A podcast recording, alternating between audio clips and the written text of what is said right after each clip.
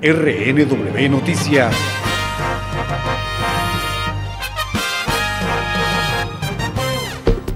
El gigantesco iceberg A68 se desprendió de la plataforma Larsen de la Antártida en el año 2017. Ya está el mar abierto después de años de relativa calma. Levantó mucha expectación cuando fue detectado con sus 5.800 kilómetros cuadrados, casi dos veces el tamaño de la ciudad de Buenos Aires en Argentina, o más de cuatro veces el tamaño de la ciudad de Madrid en España. Desde entonces no había hecho grandes movimientos, giró perezosamente y se movió poco a poco a lo largo de la península antártica, pero sin grandes aspavientos. Lo ha hecho en pleno verano austral ya alcanzó mar abierto como muestran las imágenes de los satélites del programa Copernicus compartidas por la Agencia Espacial Europea.